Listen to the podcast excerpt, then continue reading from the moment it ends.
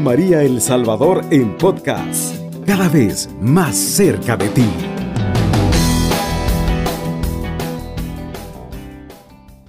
¿Qué tal? Buenas tardes a todos los que están en sintonía de Radio María. Espero que se encuentren bien y dispuestos espiritualmente también para ser buenos discípulos. Hoy en este programa nos envía de dos en dos.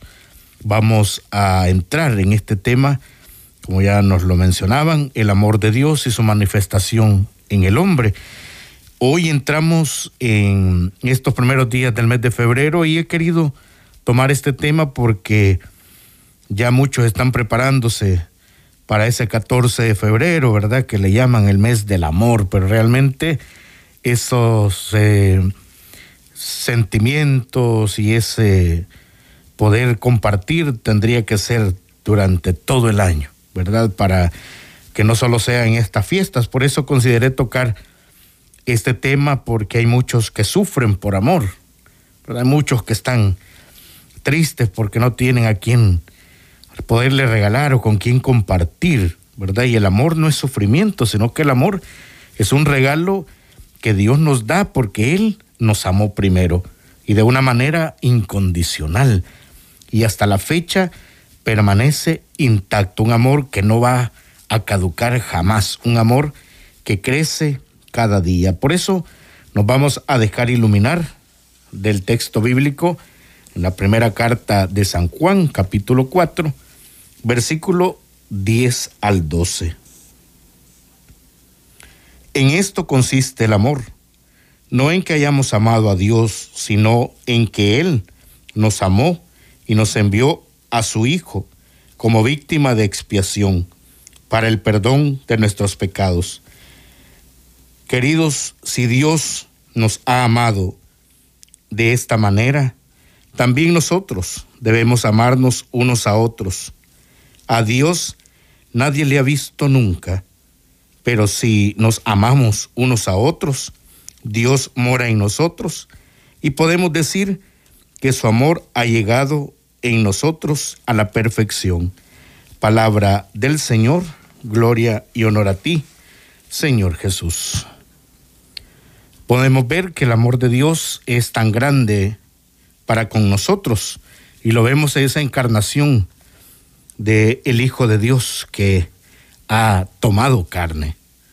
Dios no ha enviado a su Hijo al mundo para juzgar al mundo, sino para salvarlo por este amor de Dios tan grande hacia la humanidad. Lo vemos en que Él, que nos ha amado primero, nos ha enviado a su Hijo como víctima de expiación, lo leíamos en el texto, para liberarnos de nuestros pecados, para que podamos tener una vida eterna, sacándonos de la muerte en que estábamos y pasándonos a la vida. Y esta muestra de amor tan grande de Dios hacia nosotros, la humanidad, lo vemos en la cruz, donde Jesucristo ha dado la vida por nosotros. Y entonces podemos preguntarnos qué es el amor. El amor es de origen espiritual, puesto que el amor es Dios. No es un asunto tanto que provenga de, de una profunda emoción, sino es un asunto de la voluntad, como, muchos manifiestan. El amor no es una decisión. El amor es prácticamente un darnos a los demás como el Señor se da con nosotros. Es un, efecto cascada, ¿no? El amor de Dios hacia nosotros y de nosotros hacia los demás. El amor es una persona que quiere existir a través de ti, que quiere fundirse contigo en espíritu e inundar de plenitud tu, ser. Hay diferentes clases de amor. ¿Dónde estaremos nosotros?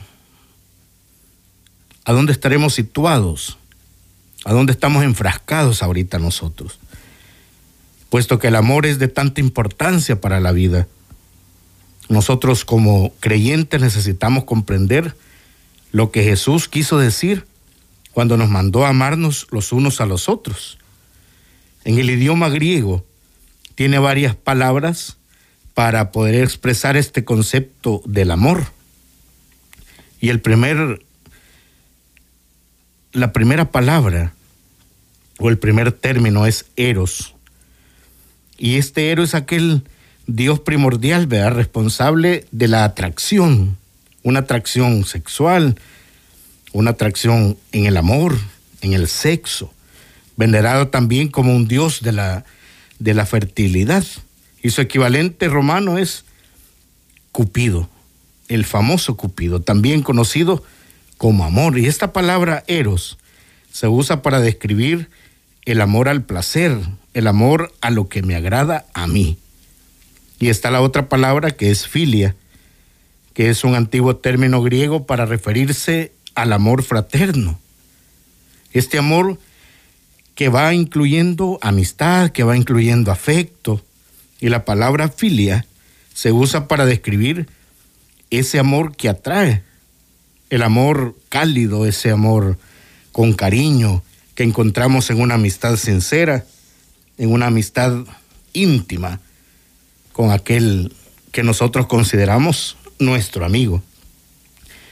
Pero quiero detenerme en este tercer término y es el amor ágape. ¿Cuál es el amor ágape? Este amor se usa para describir el amor de Dios. El amor ágape es ese amor que tiene el Padre por su Hijo. Y Jesús dijo a su Padre, me has amado desde antes de la fundación del mundo. Y esto lo encontramos en San Juan, capítulo 17, versículo 24. El amor ágape es también el amor que Dios tiene por la raza humana y la Biblia. En San Juan, capítulo 3, versículo 16 nos dice, porque de tal manera amó Dios al mundo que ha dado a su Hijo unigénito para que todo aquel que en Él cree no se pierda, mas tenga vida eterna. Sorprendente este amor ágape. Este es el mismo amor que Jesús mandó que nos tuviéramos los unos a los otros. Este es el mismo mandamiento, como dice en San Juan capítulo 15, versículo 12, que os améis unos a otros como yo os he amado. Entonces, ¿qué es el amor ágape? El amor ágape es ese amor de Dios que se mostró más claramente cuando dio a su Hijo para morir por nosotros. Ese amor ágape se ve claramente cuando contemplamos aquel hecho de que Dios dio a su Hijo para morir por nosotros siendo pecadores.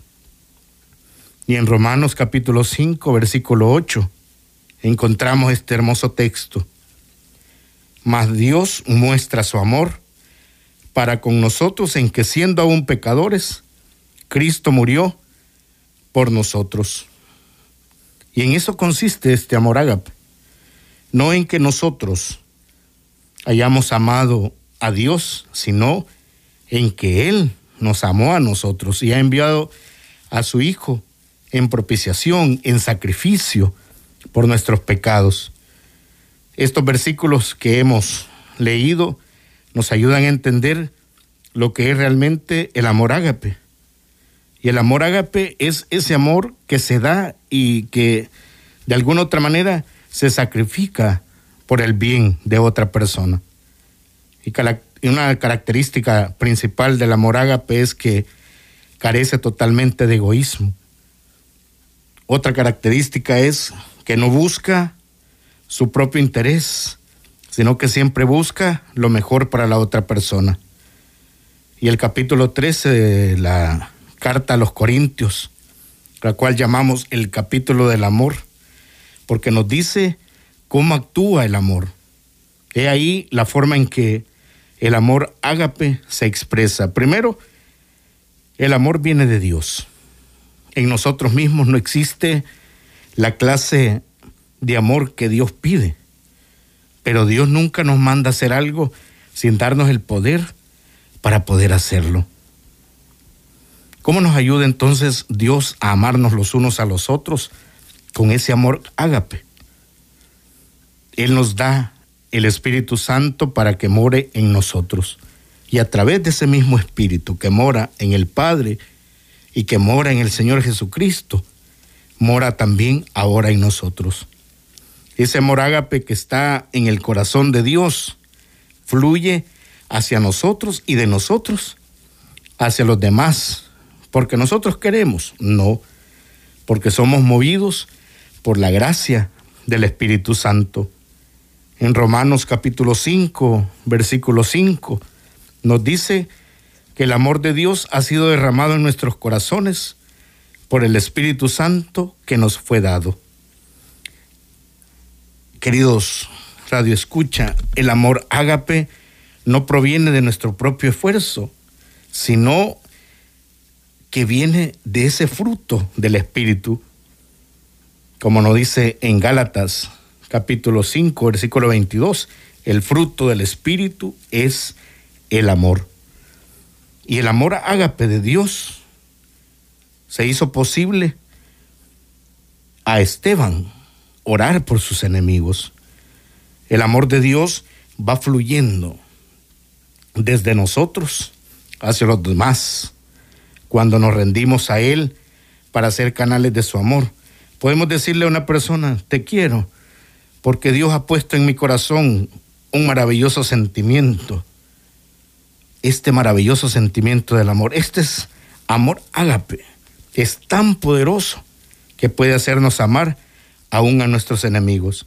Y fue justamente ese amor ágape que hizo que el primer mártir, Esteban, pudiera orar por aquellos mismos hombres que lo apedreaban hasta matarlo. Y fue lo mismo que el Señor ha hecho con nosotros, nosotros que lo hemos crucificado, nosotros que lo hemos ignorado, nosotros que lo hemos maltratado, y Él nos ha perdonado. Por eso quiero también leer este texto hermoso, que en lo personal, pues me encanta. No necesitamos conocer toda la Biblia, pero si llegamos a comprender y a poner en práctica este texto, creo, creo yo que hemos logrado comprender el amor ágape que nos está pidiendo el Señor y es la primera carta de San Juan, capítulo 4, versículo 20 al 21. Si alguno dice, yo amo a Dios y a la vez odia a su hermano, es un mentiroso. Pues quien no ama a su hermano, a quien ve, no puede amar a Dios a quien no ve. Y nosotros hemos recibido de él este mandamiento quien ama a Dios, ame también a su hermano. Vamos a quedarnos con este texto bíblico para que lo meditemos. Vamos a la primera pausa y regresamos para comprender mejor este amor ágape. Está en sintonía de Radio María El Salvador, una radio cristiana, mariana y misionera. Bien, seguimos con el tema el amor de Dios y su manifestación en el hombre. Y nos habíamos quedado con ese texto de primera carta de Juan, capítulo 4, versículos del 20 al 21. En primer lugar, el amor de Dios es la primera maravilla de la creación, porque la proclamación del amor de Dios como mandamiento de la vida constituye esa maravilla única, esa fuente inagotable de asombro para la persona.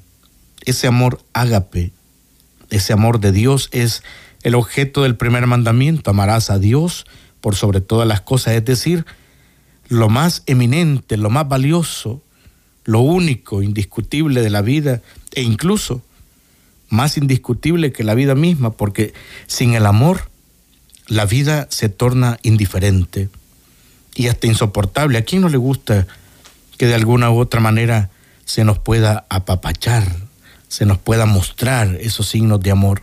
Y el Señor cada día nos muestra esos signos de amor.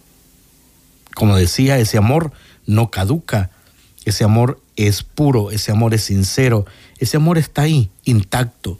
Le fallemos, no le fallemos, el Señor nos ama aún con nuestros defectos, con nuestras virtudes. Él, como decíamos en el programa anterior, no mira los adjetivos, Él mira los corazones de nosotros y a través de ese corazón, Él dice, a este lo puedo formar, a este lo puedo guiar, a este lo puedo moldear y llevar a hacerlo mucho mejor que hasta este momento. Si el primer mandamiento cristiano es amar, entonces la religión está en el centro de la vida, coincide con lo mejor de lo humano y tiene necesariamente que despertar un eco en el corazón de las personas, ya que el corazón es justamente ese órgano del amor. Y esa existencia del primer mandamiento parece muchas veces pues que, que, que asegura, ¿verdad? Esa convivencia, que asegura esa credibilidad, que asegura la amabilidad del cristiano. Y en primer lugar, cabe responder también a ese primer mandamiento que existe, pero que no es vivido. Y tampoco es proclamado. Ha caído en desuso y se ha convertido en una letra muerta. Además del primer mandamiento, como todo lo relativo a la fe en Dios, a la experiencia de su presencia, a Dios mismo se da por supuesto, en muchas presentaciones de la vida cristiana. ¿Por qué? Porque el amor de Dios constituye, según esa nueva perspectiva, un objetivo. Y se refiere a ese amor ágape que es Dios y que procede de Él y que gracias a Él sabemos algo del amor, del amor sincero, del amor puro, del amor sin condiciones.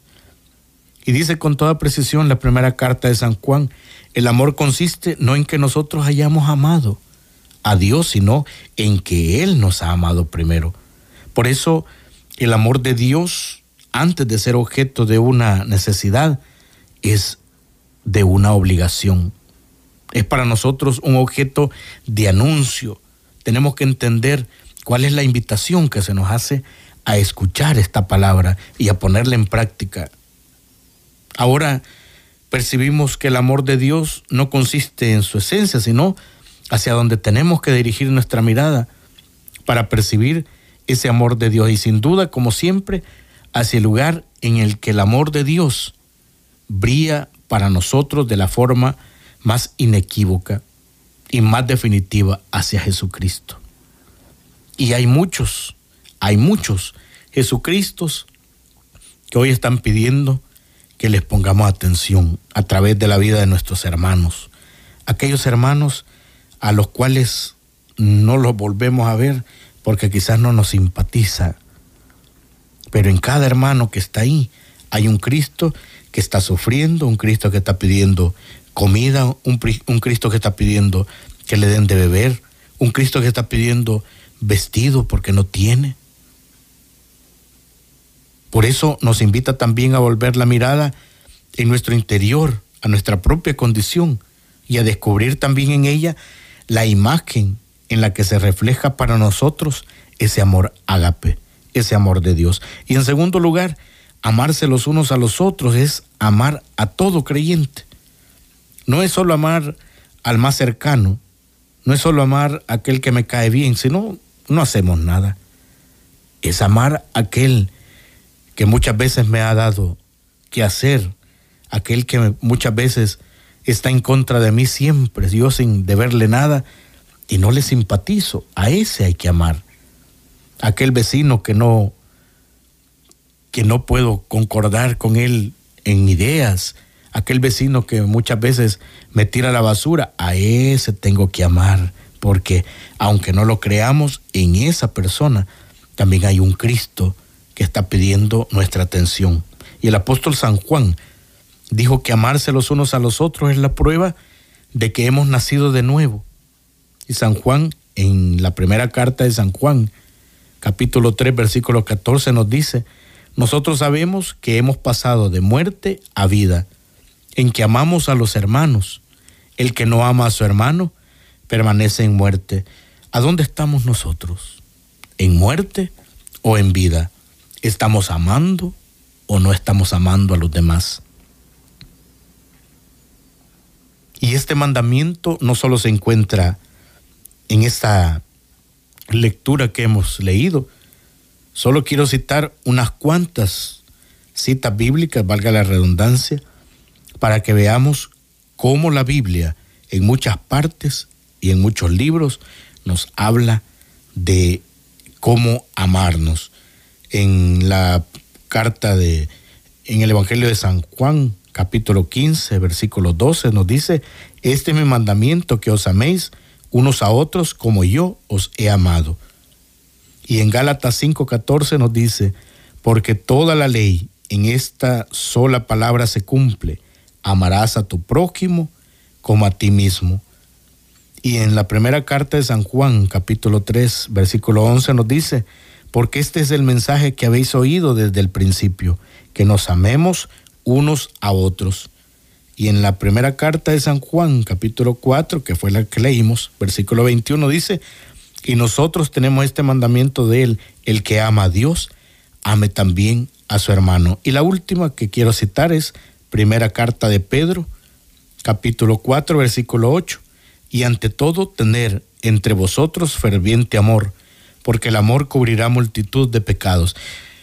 Quiere decir que este mandamiento de amarnos los unos a los otros tiene una gran importancia especial dada por el Señor Jesús, quien él mismo dijo que obedecerle sería una característica que va a identificar quiénes son sus discípulos. Y lo encontramos en San Juan capítulo 13, versículo 35. En esto conocerán todos que sois mis discípulos, si tuviereis amor los unos con los otros. El amarse unos a otros no es una opción.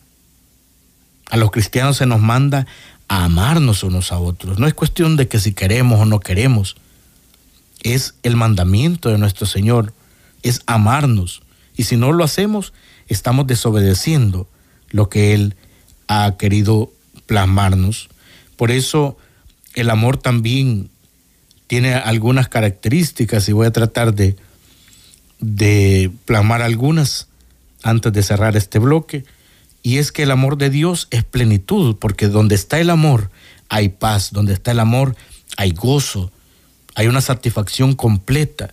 No hay anhelo, no hay ni logro, no hay ni meta que contenga todo lo que el amor provee en el espíritu. Por eso vemos a muchos que nos sentimos quizás decaídos, que nos sentimos tristes, que no hay gozo en nosotros, porque el odio, el rencor carcome nuestro espíritu, nuestra gracia. Y aún el cuerpo recibe beneficios cuando nos llenamos de salud, cuando lo llenamos de fuerza vital, dado por este amor que vivifica. Número dos, el amor de Dios no es un sentimiento. El amor de Dios no es algo que pueda crear el hombre, porque es algo de origen divino. El amor no es ese sentimiento, es una persona. Y esa persona es Jesús que ha venido en carne. Él quiere vivir a través de nosotros y llenar la tierra de amor. Él es el maestro y Él va a proveer del amor perfecto, de ese amor ágape. Por eso dijo, en esto conocerá el mundo que sois mis discípulos, en que os améis los unos a los otros como yo os he amado. Y como tercer punto, decimos que el amor de Dios está contenido en la sangre de Jesús. ¿Por qué? Porque este amor maravilloso está contenido en la sangre de Cristo y al beber de ella nos vamos llenando más y más de Él. Lo vamos entendiendo y lo vamos deseando más que cualquier cosa en el mundo. El amor vive y palpita a través de la sangre de Jesús que ha sido derramada para redención nuestra. Nos lleva también a donde es difícil hacerlo y nos lleva a aborrecer toda la separación. Porque fue esto lo que hizo Jesús. Nos amó a los que lo traspasamos. Nos amó para cerrar la brecha entre Dios y el hombre y reconciliarnos otra vez con el Padre. Dice la Escritura que la sangre de Jesús habla, que clama a Dios por haber sido derramada. Pero Es el amor de Dios en ella que nos procura y nos acerca más a Él. Número cuatro, el amor de Dios es sacrificio. Y la máxima manifestación del amor del Padre es haber dado a su único Hijo en sacrificio por nuestros pecados, porque nos amó más que el dolor que le pudo producir ver a Jesús ser eh, brutalizado y ser puesto en la muerte en cruz, porque el amor procura a su ser amado y el amor de Dios no rechaza. El amor de Dios redime. Y el amor de Dios, como quinto punto, es de buena voluntad. El amor tiene una buena voluntad para los hombres. Por eso el tema, el amor de Dios y su manifestación en el hombre, porque no se enfoca en los defectos, sino en las virtudes. No tiene como algo importante nuestros hechos, sino quiénes somos para Él. Él sufre y Él se expone afrenta cada día con tal de ser esa inmutable bandera de amor sobre nosotros. Y por eso es el amor de buena voluntad, porque Él no toma en cuenta los adjetivos que cada quien nos pueda decir, sino el corazón. Somos importantes para Él. Y el amor de Dios, número seis, ama por encima de la indiferencia del hombre. ¿Cuántas veces de nosotros en nuestras vidas hemos cerrado nuestro corazón ante las traiciones, nuestra indiferencia, ante nuestros menosprecios? ¿Cuántas veces el Señor ha cerrado su corazón cuando nosotros le fallamos, cuando nosotros le somos indiferentes, cuando le somos le hacemos menosprecio y cada mañana él se vuelve a presentar como aquel padre amoroso, dulce, y tierno, procurando siempre esa reconciliación a través de un nuevo día para escribir en la nueva página del libro de la vida.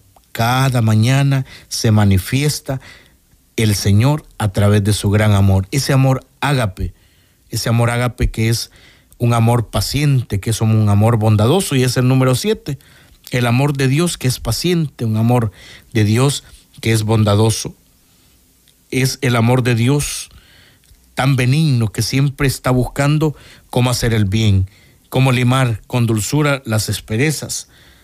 Él tiene resistencia grande y una resistencia duradera porque es paciente y es bondadoso. Vamos a hacer una pausa y regresamos. Está en sintonía de Radio María El Salvador, una radio cristiana, mariana y misionera. Bien, seguimos en esta tarde con el amor de Dios y su manifestación en el hombre. Y hemos estado hablando de los diferentes tipos de amor y nos hemos eh, quedado ahí en ese amor ágape, ese amor de Dios que es maravilloso, que es misericordioso, pero que sobre todo no mira los adjetivos, sino que mira los corazones y Él pues va transformándonos y nos va llenando a cada uno de nosotros con un nuevo barro, ¿verdad? Lo va formando y nos va, a través de las experiencias, nos va transformando nuestra vida. Decía San Agustín que el amor es mi fuerza de gravitación, en él se encuentra y actúa en la imagen de Dios que dinamiza toda la existencia humana hacia la semejanza. Y San Juan de la Cruz pues nos lo va a resumir que el deseo del hombre y su corazón es amar. Ese debería de ser nuestro gran deseo, amar, amarnos los unos a los otros, amarnos tal cual somos, amar al hermano con sus virtudes, con sus defectos. Cuesta, pero no es imposible. El hombre tiene que operar para estar a la altura del amor de Dios con una conversión de la actitud. Y esa es la que debemos nosotros ir transformando día a día nuestra actitud para que vaya a través de ese orden a operar también en nuestra fe. Cuando nosotros vamos madurando en la fe, nos vamos dando cuenta de que hemos sido muchas veces injustos con nosotros mismos y con los demás, porque no todo lo que se presenta como amor de Dios está a la altura de su exigencia y en su defecto pues es también esa adhesión al movimiento que le trae una tranquilidad, una paz, pero no somos libres. Nosotros le pertenecemos y hemos venido hablando en este segmento de que le pertenecemos al Señor y todo aquel que le pertenece al Señor pues tiene que hacer y cumplir la voluntad del Señor. Y ese impulso que detiene sin llegar al final de ese querer darlo todo por amor, muchas veces lo encontramos porque estamos indecisos, porque no hemos todavía comprendido cuál es ese amor ágape en nuestra vida. Solo el hecho de abrir nuestros ojos, solo el hecho de tener lo poco que tenemos es más que suficiente para entender cuál es ese amor ágape. Y por eso aquí la gratuidad del acto del hombre va a permitir coincidir con la gratuidad del amor que procede de Dios. Ese amor, qué hermoso, ese amor que puede venir solo del Padre hacia nosotros, ¿verdad? Como el Padre me amó, así también los he amado. Y eso esperando tener nosotros ese efecto cascada de, de Dios a su Hijo, de su Hijo hacia nosotros y de nosotros hacia la humanidad, hacia aquellos con los que convivimos, hacia aquellos con los que estamos siempre en comunicación. Y ahora que vamos a entender mucho mejor que la fórmula del amor de Dios no sea ese recurso eh, de lenguaje equívoco de sentimientos, sino de ese enamoramiento de el Señor, o sea, amar a Dios nos va a permitir también amar a esos Cristos que andan ahí cerca de nosotros. Por eso les decía, tenemos que ver a esos Cristos que están pidiendo que le veamos, a esos Cristos que están pidiendo que seamos como el Señor, que no mira adjetivos, sino que mira corazones. Por eso debemos de, de poder nosotros orar también siendo como Santa Teresa, como San Francisco, ¿verdad? Y decir seguros, solo Dios basta. Por eso el amor de Jesucristo entregando su vida nos hace ver que no hay mayor amor que el que entrega su vida por los amigos. Tenemos una revelación definitiva del amor de Dios, de ese amor ágape, que no nos permite interpretar correctamente esas huellas del amor de Dios. Probablemente solo las vidas de las personas que se dan en entrega total por los demás deje transparentar el amor de Dios que los anima, pero también podemos dar el primer paso que va a ser significativo y creíble y amable con los demás, con, con todos los que nos rodean. Y eso va a hacer pues que nuestro mundo sea una maravilla del amor de Dios. La escritura nos ha desvelado esa relación entre la falta de amor y la falta de increencia, ya que el que no ama no conoce a Dios, porque Dios es amor.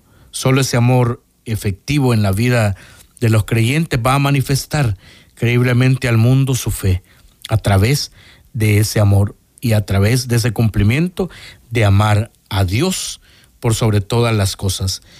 Nosotros pues entonces nos escucharemos en el siguiente programa de Nos envías de dos en dos para poder compartir otro tema que nos va a ayudar en nuestro crecimiento espiritual. Cubriendo todo El Salvador. Radio María, 107.3 FM.